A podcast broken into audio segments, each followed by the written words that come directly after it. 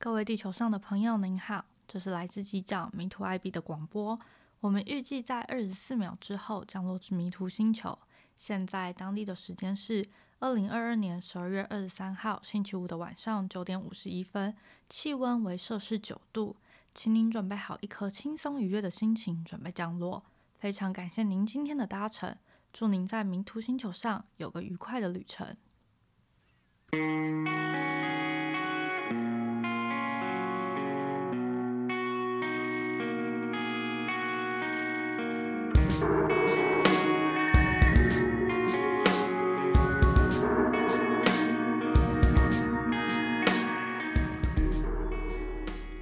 嗨，大家好，我是艾比，好久不见。我觉得我超级久没有坐在这个位置跟大家聊天，导致我现在很紧张。我现在手抱着一个娃娃，然后我刚还去翻了一下上次 podcast 更新的日期，就我竟然是八月一号，诶，超级超级久，八九十十一十二，将近五个月吧，没有去做内容更新。非常的抱歉，因为我九月就是在马祖有影片拍摄的工作，所以我其实九月到十一月一直都在马祖和台北两边跳岛。我有想说要不要把录音设备搬回去，可是我录音设备有点多，就是它有个小的机台，然后有麦克风跟线什么的。重点是我没有桌上麦克风那种轻便型的支架，我只有那个很像。你知道猴子的手的那种超级长臂的指甲，所以就觉得哦有点太麻烦了。我怕带回去也没录音，然后还把机器撞坏。想说回到台北比较稳定一点再来更新给大家。然后就这样放着放着，到十一月底我回台北之后，我就想到我最近在整理房间，所以其实我房间的工作桌是要更新成电动升降桌，可是我还没定。然后我房间没有桌子，所以等于也不是一个有很好的工作。环境，我一直都在家里的客厅的那个餐桌那边，就是做工作。然后好不容易等到十二月，电动升降桌来了，那我才把这些就是所有东西该定位的就定位。然后现在有一个非常舒适的工作环境，我觉得很棒，所以就有了今天的这一集。然后因为我最近 YouTube 的频道正在更新跨年度的子弹笔记模板，所以这一集也会来收录相关的内容，我会跟大家分享。因为我自己在做这个数位模板的设计的时候，我应该今年是做到第三年了。就是在这样重复的工作里，我是怎么样多给自己新的挑战吧。然后还有完成一件事情的时候，我会考虑哪些细节。我觉得我自己也是一个蛮无聊的人，因为那些细节基本上别人可能看不太出来，但我自己就很执着、很在乎。然后我自己对于子弹笔记这件事情，未来未来比较长久目标是。真的蛮希望可以出出看手写的笔记本，我觉得是一个很酷的事。然后最后也会跟大家聊一下我的十二月跟二零二三年的展望。讲展望好像有点浮夸，应该是对二零二三年的一些想象或是想法。嗯，那我们就直接开始今天的 podcast。那跟大家先简单分享下子弹笔记是什么。其实你可以把它想象成书店里面卖的那种形式历，就是写上月历呀，写上日历，然后每天去规划每一天要完成的事情。我是从高一开始就开始写笔记本，去练习写，就是时间管理啊，或是情绪啊、想法上的管理，然后一直写了十年之后。一七还是一八年，我买了 iPad，然后就开始做数位的笔记模板，就是数位的形式里，数位的子弹笔记模板。然后一直那时候好像就是每个月到的时候，就大概画一下那个月想要嗯要的样式，月历要长什么样子，周历要长什么样子，日程表要长什么样子，或是我那个月特别想要追踪什么，就画。那个东西的追踪表就很像是，比如说我这个月想要特别记录我看的电影，我可能就是写说哦，这电影打几颗星啊，然后想要记住的呃一些文字啊内容是什么，然后一直到二零二零年吗？对，二零二零年的年末。我就突然觉得我很懒惰，就我不想要每个月重新画一个数位模板，我觉得太麻烦了。然后就开始想说，我有没有可能直接在二零二零二零二零年的年末设计好二零二一一整年的数位模板？我觉得这样好像对我来说比较方便，因为毕竟我算是每天都会用到这个本子的人，所以我就开始土法炼钢。就从手写转会到数位笔记之后，我一开始是先用 Photoshop。我要先说，我自己大学的科系不是设计系，所以我对于那些绘画软体跟设计都不是很熟悉。所以一开始只是因为我在公司有接触到 Photoshop 这个软体，我好像大概知道它基本操作怎么做，然后我就用那个开始来想，要怎么样去设计我二零二一年整年度的子弹呃子弹笔记的模板。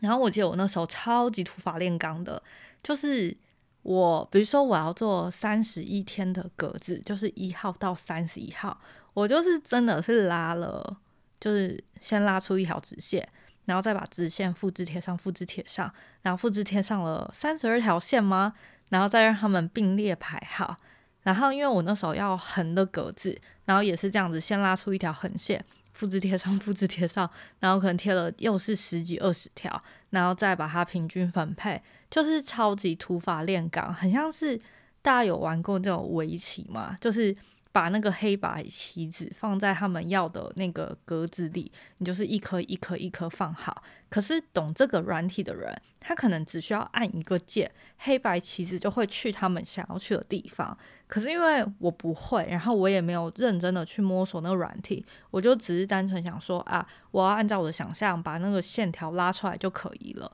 所以我二零二零年在做二零二一的子弹笔记模板的时候。我用 Photoshop 大概做了一个多礼拜，然后是超级就整天都在做的那种。哎，我想下，那时候我还有在上班，我那时候还有在上班，所以我应该是下班之后就花了很多时间，然后加周末的时间，然后就做出了那份模板。不得不说，做出来心情超好，就觉得自己好强哦，就是真的从零到有，然后做了五十几页的模板，然后接下来的二一二零二一年好像就真的不用再。多花任何力气去想每个月要长什么样子的格子，只要去写那个内容就好了。所以那是我第一次做完整的年度的数位模板，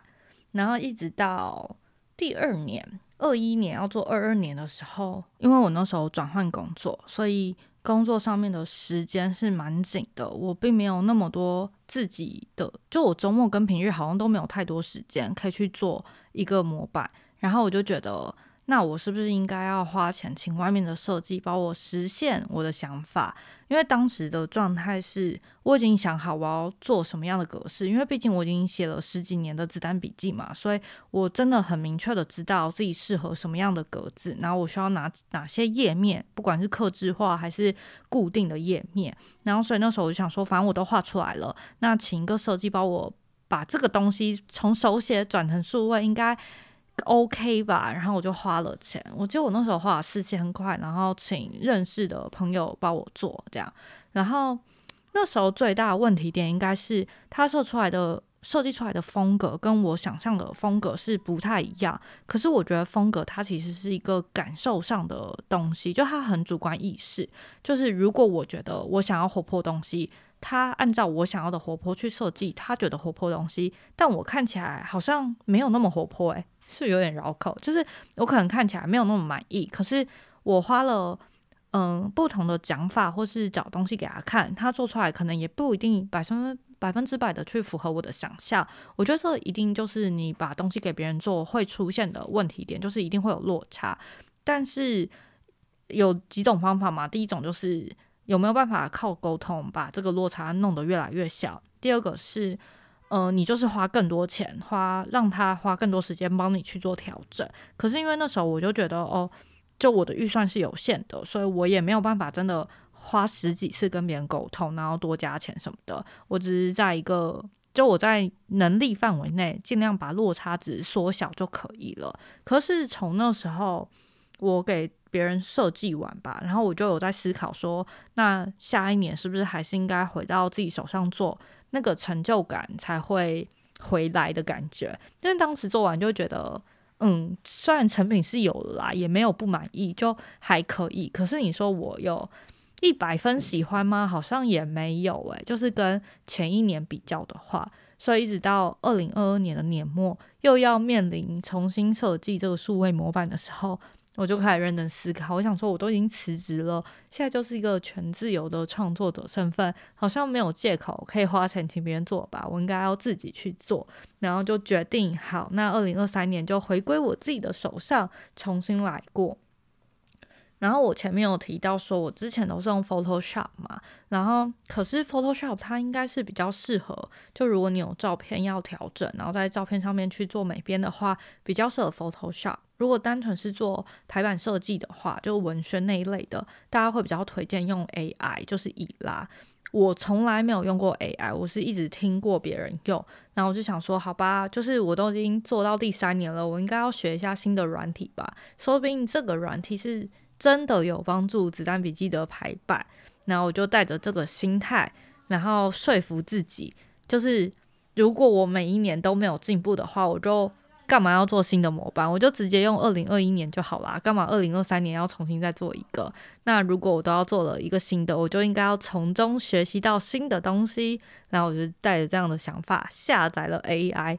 然后我下载 AI 之后又想说。嗯，就是我已经把我二零二三想画的样子都已经手绘在 Good Notes，就是 iPad 的一个 App 里面，我已经手绘好了，所以我一样是要把手绘转成数位的就好。所以就是那个软体技能怎么操作，对我来说是相对首先要学会的。然后我觉得现代人就是我不知道大家会不会这样，但我自己就我觉得我有的时候会有点惯性，觉得只要花钱。去付了线上课程，好像就等于我会把这个技能学会。就一开始都超级想要花钱解决，可是中间又在犹豫说，如果我这个钱真的花下去，他教我超多，但其实我用到的东西没那么多，跟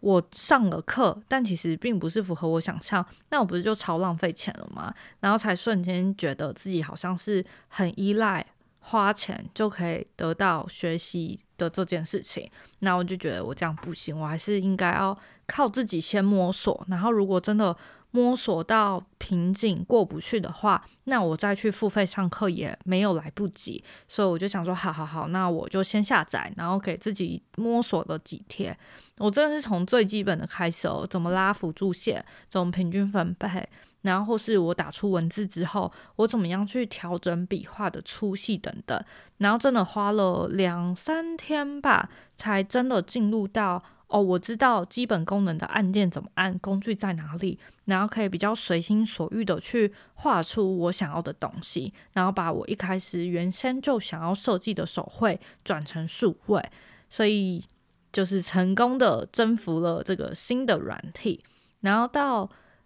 我要开始认真做这个设计的时候，我就先从颜色，就主题色开始思考。我不知道大家在不在乎颜色这件事。我记得我二一年做的颜色是墨绿色，因为那时候我刚好前一份工作准备要离职，然后我要去探索。就是自由创作的这个身份，然后或是我想要跳到自媒体产业，然后对我来说是一个蛮探险的感觉，我就用一个森林的墨绿色，就是一种比较舒服然后自然的颜色。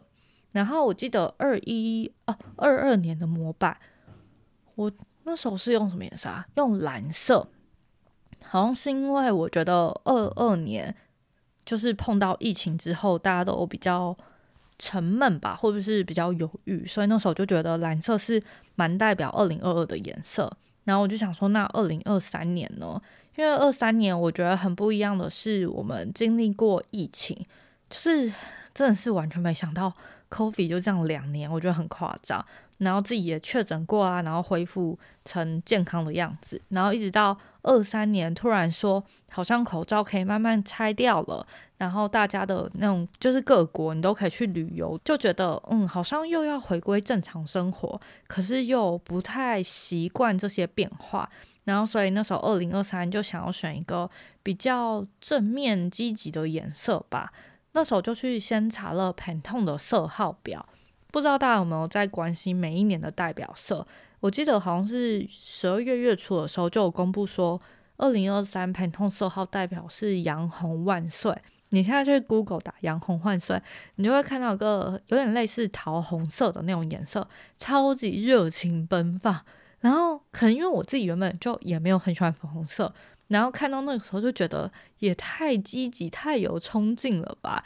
我觉得很夸张诶，就是怎么有办法在疫情刚结束，就好像回归到一个状态很好的自己？我好像做不太到这件事情，所以我又去想说，那其他盆通色号有没有大家推荐的？然后就查到。应该是 Fog 的文章吧，他推荐了五种大自然的色系，然后其中一个色系叫做日晷黄，就是不同时间的黄色，然后就觉得嗯，我很喜欢太阳这件事情，就我觉得太阳是一个蛮有能量的存在，就算是你现在生活过得不好，但你走在路上晒一下太阳，就暖暖的，你就会觉得我自己有被在乎的感觉，然后感受上面是蛮好的，然后我就决定好，那我要用黄色。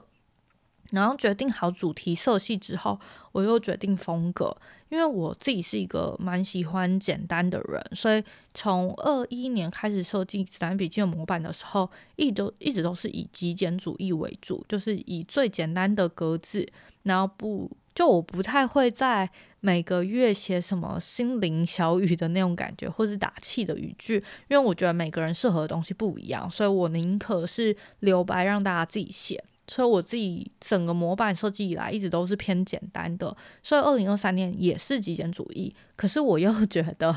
我觉得我就是一个很矛盾的人。我觉得有的时候极简过了头，你就会觉得生活超级单调无聊的，然后反而会失去对生活的好奇心。所以那时候我就觉得，如果可以的话呢，我想要极简里面带一点童趣吧，就是让大家想到。哦，这种手写啊，或是画画的线条，很像是小时候我们自己爱涂鸦的那个样子。然后我觉得那样也会提醒我们，就是你知道，就是比较以小孩子的想法去过我们现在的生活，我觉得是一件比较好的事情。所以整体的风格就选定了是极简偏童趣风格，应该说大部分极简，然后少部分是童趣风，然后最后。嗯，我觉得文宣最重要的就是字型，因为很明确的，我这次模板就是会用到字型，是主要要挑选数字跟英文，然后剩下中文其实都是自己大家手写啦，所以我就把所有的字形，就 AI 里面所有字形一个一个按过去，就先确认所有数字的，然后选出想要的字形之后，再把英文的每一个都按过去，然后选出哦，这个是有一点童趣。大家可以去我的 YouTube 下载模板，你就可以看到这次做模板的那种风格是不是跟我描述的一样？就是英文是带一点手绘风，但又有一点歪斜，可是又不会过于俏皮，觉得不正经的字形。那以上这三个就是我一开始就是学会 AI 之后，然后先考虑了三件事，然后考虑完之后，我就把所有的模板内容放上来。然后我自己觉得很可爱的是，我二零二三就做了一个年度关键字的空白格，就想要让大家去填写这样子。其实主要是因为我觉得我是一个蛮喜欢帮自己下标的人，就以前大家不都会帮别人贴标签嘛，比如说。那个人是公主啊，我也很常说，比如说我姐公我我某个姐姐的个性是公主性格，我就会说你真的是小公主，有时候很很欠打这样子，所以我是蛮喜欢下标的。然后我自己也想要帮二零二三年下标，主要是因为明年的我是二十九岁，等于是三十岁之前有想要什么完成事情，好像都应该要在明年完成。可是我相对不是一个这么有勇气的人吧，我对于。完全没做过的事情会考虑很多很多很多，所以我做一件事情都做超慢的。比如说，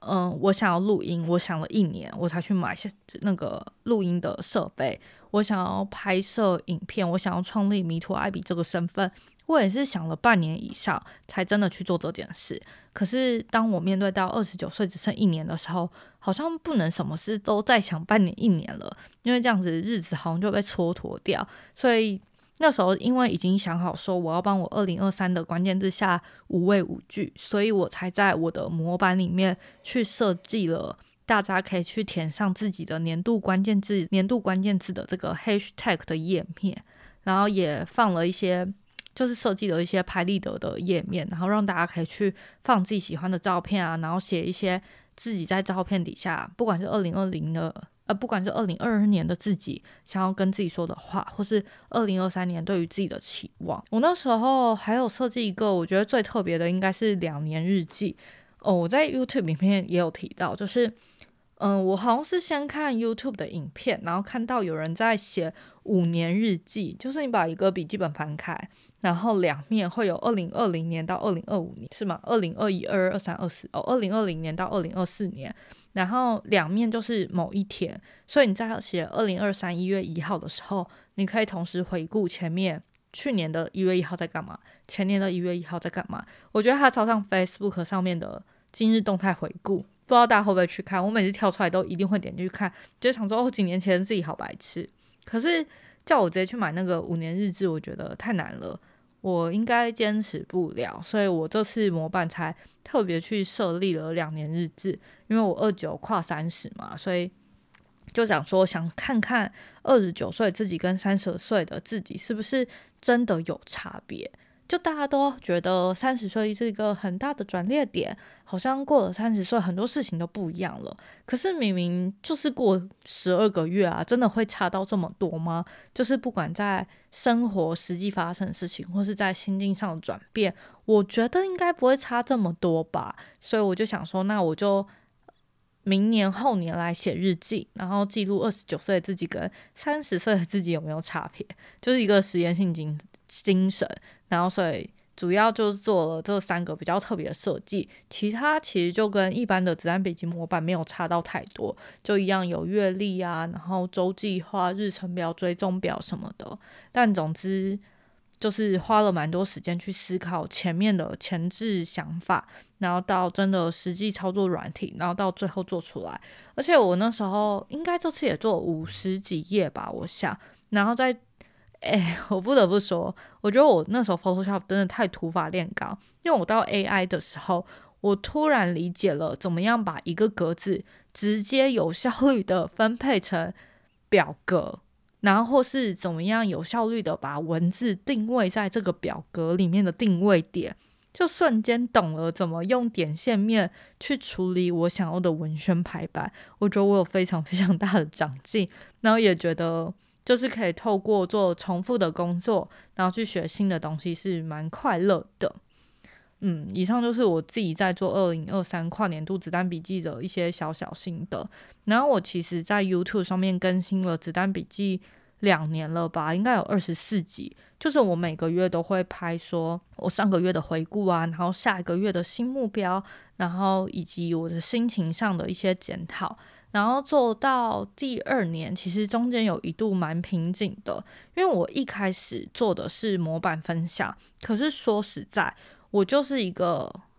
也不能说我是一个很简单的人，应该是说，因为我就是写了十年的笔记了，所以基本上我写的版型真的很固定，我也不太想要为了取悦大众，也不是取悦啦，我也不想为了要符合大众口味，然后每个月去做新的东西，因为我就算做了新的。我自己还是会用旧的，所以我觉得那不太符合我的效益，然后我才在第二年的子弹笔记去转换内容，就从模板分享转换到我的想法上的分享，算是很诚实的跟大家说，我想要定定的目标是什么，那我有没有完成？可是做到第二年的，我觉得是今年年中之后，我觉得有点卡住，因为怎么讲？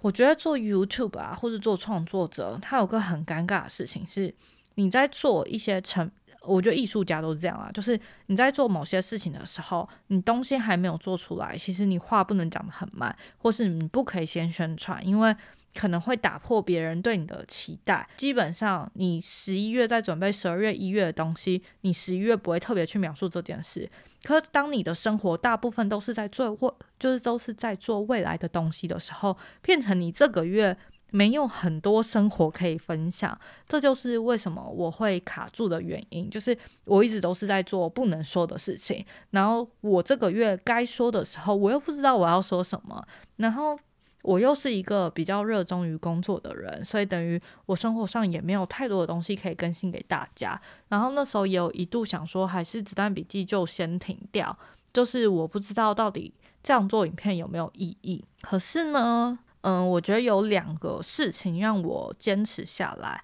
第一个是《子弹笔记》，其实是真的蛮多网友会很实际回馈他们的生活给我，就是那个回馈不是说哦你的影片有多棒哦，不是不是，那个回馈是他们在跟我说，他们因为看这个影片，然后他们就决定在他们的生活中做哪些改变，或是多做了什么样的努力，然后让我觉得好像今天影片的存在是真的是一个。蛮重要的陪伴，就帮大家度过自己心里面可能还没度过的坎。然后第二个是我发现，就是虽然我觉得做子弹笔记的内容是蛮难的，就是每个月有。有意义或是有能量的事情要去找出来分享给大家，是一件比较难的事情。可是也确实是因为我每个月都要准备这件事，我反而会更积极的去面对我的生活。就我原本就还算积极了啦，但是嗯，就有种要负责任交代给大家，我该做什么事情，我就应该要做到的时候，那个积极程度，我觉得是在更提升了一，我觉得是更提升了一阶，所以。问我未来要不要继续做？我其实觉得，如果可以的话，我应该是会继续做 下去。就是，嗯，现在在做子弹笔记，已经不是想要。分享给大家什么比较想是做给自己看，就是希望自己真的透过这些影片去很实际的记录我现在的生活跟我现在的想法是什么，然后有没有继续朝着我自己想要的样子前进。我觉得它就像是纪录片的一些环节。然后我想要继续保留这些环节，这就是我对于这几年做子弹笔记的想法。因为太多人问我怎么会开始，我记得我一开始在 YouTube 上面也没想过我要做这个主题，好像是因为我在分享，嗯。我猜应该是我在分享那个原子习惯，就我很喜欢这本书，然后我就分享跟大家说，它里面提到哪些方法，我觉得很有用。那为什么我会觉得很有用？不是我觉得有用，而是我实际也有刚好做的事情跟原子习惯里面的习惯很像，然后就在里面分享了子弹笔记的。呃，我在写的一些东西，然后就突然很多人网友问我说：“诶，我那个内容是什么？模板是什么？”然后我才开始去分享我的子弹笔记。它是一个很因缘际会的。巧合开始的，那我真的也没想到，它就变成我整个频道最稳定更新的一个内容。我觉得人生蛮奇妙的，所以我其实不确定我未来就是继续做多久。可是目前的想法是，如果我每个月还是有一些能量的话，我基本上还是会每个月更新，跟大家分享说我又做了什么，我又失败了什么，然后我又想去做什么样的白日梦。那以上就是二零二三年跨子弹笔记模板的更新的相关内容，也是我十二月在忙的事情。然后十二月其实还做什么？我想想看，嗯，十二月我跟超多朋友见面，因为我去高雄参加朋友的婚礼，然后就跟高雄的朋友见，然后中间台中的朋友就说你要不要路过，然后我就有路过了，然后就跟大家交换了很多想法。然后也重新的找到，嗯，我觉得我自己在这一年，就是上一份工作离职之后，然后我就是在接案状态。可是可能因为疫情的影响，我大部分的时间都是在家里工作，没有去哪里玩，或是没有出太远的远门。我就发现我好像少掉一些自我突破的能量吧。嗯，我觉得我是很享受跨出舒适圈的人，可是我觉得我这一年相对过得很安逸。就是在不管是做案子，或是我接的东西，或是我生活状态，都是相较于以前更安逸的。然后我不太喜欢这样的状态，所以我二零二三年是蛮希望自己可以跨出舒适圈，然后去做一些我没有做过但我一直想做的挑战。可能像是嗯，不管是出国，或是去做一些旅居生活。然后二零二三年也可能是我。我不确定会不会是最后一年的创作者身份的一年，因为嗯，我觉得在经济上的考量上，它不是一个相对那么稳定的，所以我觉得明年应该就是最后一场事业。就如果经济上面可以负担，我当然会选择继续做；但如果真的不会，我可能还是会回归，嗯，去找下一件想做的事情，然后同时可能经济上面也可以不那么有压力的事情。那我们最后就聊回来，就是二零二三年我自己对于 podcast 有什么想法，或是又又要讲展望了。其实我觉得 Podcast 相对 YouTube 影片来说，它是更嗯少时间成本可以制作出来更新我最近的即时状况，所以我心里面是想要很常更新 Podcast。可是去年就把重心都放在 YouTube，所以真的少了很多时间去想 Podcast 的主题啊，或是真的好好的坐下来录音。因为大招拍影片跟嗯录音一直 Podcast 的情绪节奏不太一样，然后我觉得 Podcast 我现在才算是刚起步，就是还没有很熟悉这个流程，所以我希望我二零二三年是可以更熟悉做这件事情，然后跟分享更多及时的生活给大家。因为我发现，就我这半年成为自由创作者之后，我发现我其实不太喜欢一直准备未来的事情。我比较喜欢活在当下，所以 YouTube 上面有一部分是没有办法满足我心里的这一块。那我就希望 Podcast 我可以，所以自己真的是蛮希望二零二三年可以进行双周更吧，就至少每两个礼拜跟大家分享一下最近在干嘛，或是发现什么新的好玩的事情。像十二月我就听了那个。嗯，一个韩文专辑，因为反正就二一年的时候，因为疫情，我就突然认识了 BTS，就韩团防弹少年团，就完全不是因为他们跳舞啊，还是他们长相什么什么，我就是真的纯粹先被一个叫 Life Goes On 的歌吸引到，就我觉得他的词写的超好，然后歌我也很喜欢，然后我就因为那首歌开始去研究这个团体是谁，然后他们做什么事情，跟他们平常是怎么样写歌的。然后我就完完全全的入坑了，我想都没想过。我记得我大学的时候，我大学室友是他们的粉丝，然后大学室友也推荐给我。可那时候我都在跑活动，所以没有什么时间去研究，所以基本上就一直都知道这个团存在，可是完全不知道他们是谁。然后真的没想到，因为疫情待在家，花了超多时间看他们的资料，然后就真的是入坑入的超彻底。然后最近听的就是他们的队长。发了个人专辑，然后因为队长原本就是一个文字写的很漂亮的人，他很像他原本就很喜欢逛那种艺术型的展览，然后也很喜欢读书，然后他写出来的词都很像诗，都会有那种双重寓意。然后这次他出个人专辑之后，我就超认真的去看，然后去听，我很喜欢，然后所以也想说想要分享这整张专辑的内容给大家，就想说因为它是韩文的嘛，然后一般人我记。我自己基本上也看不懂韩文，我也是去找翻译。可是很多东西还是蛮有意思的，所以也有想说，像这种就是新得到的一些能量，就从日常里面得到一些东西，好像也可以录成 podcast 给大家听。虽然我不确定大家有没有兴趣，可我就当做可以保留自己喜欢的作品，好像也蛮不错的。那以上都是我对于二零二三年 podcast 的一些想法。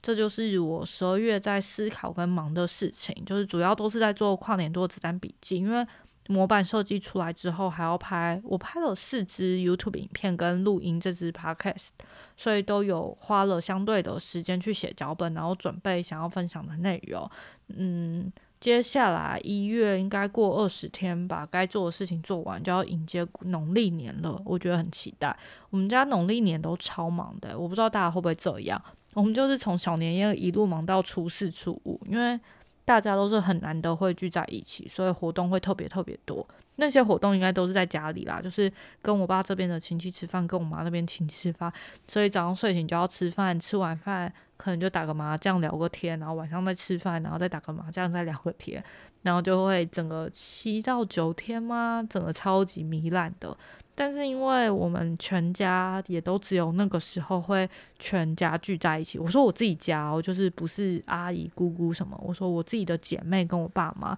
我们都只有过年的时候有办法全部人聚在一起。所以过年对我们来说是相对很重要的。而且今年我有个姐姐要带男朋友回来家里过年，然后嘞，这可以公开讲吗？但我姐应该不会听这个 podcast。反正姐姐的男朋友是外国人，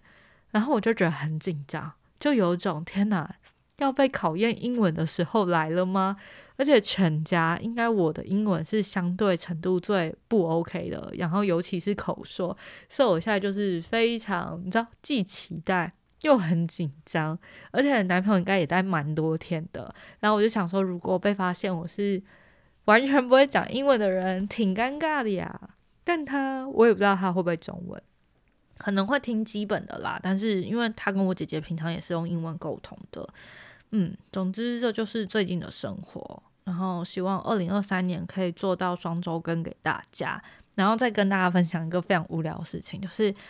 我今天录 podcast，其实是因为今天是我二十八岁的最后一天，我是平安夜的小宝宝，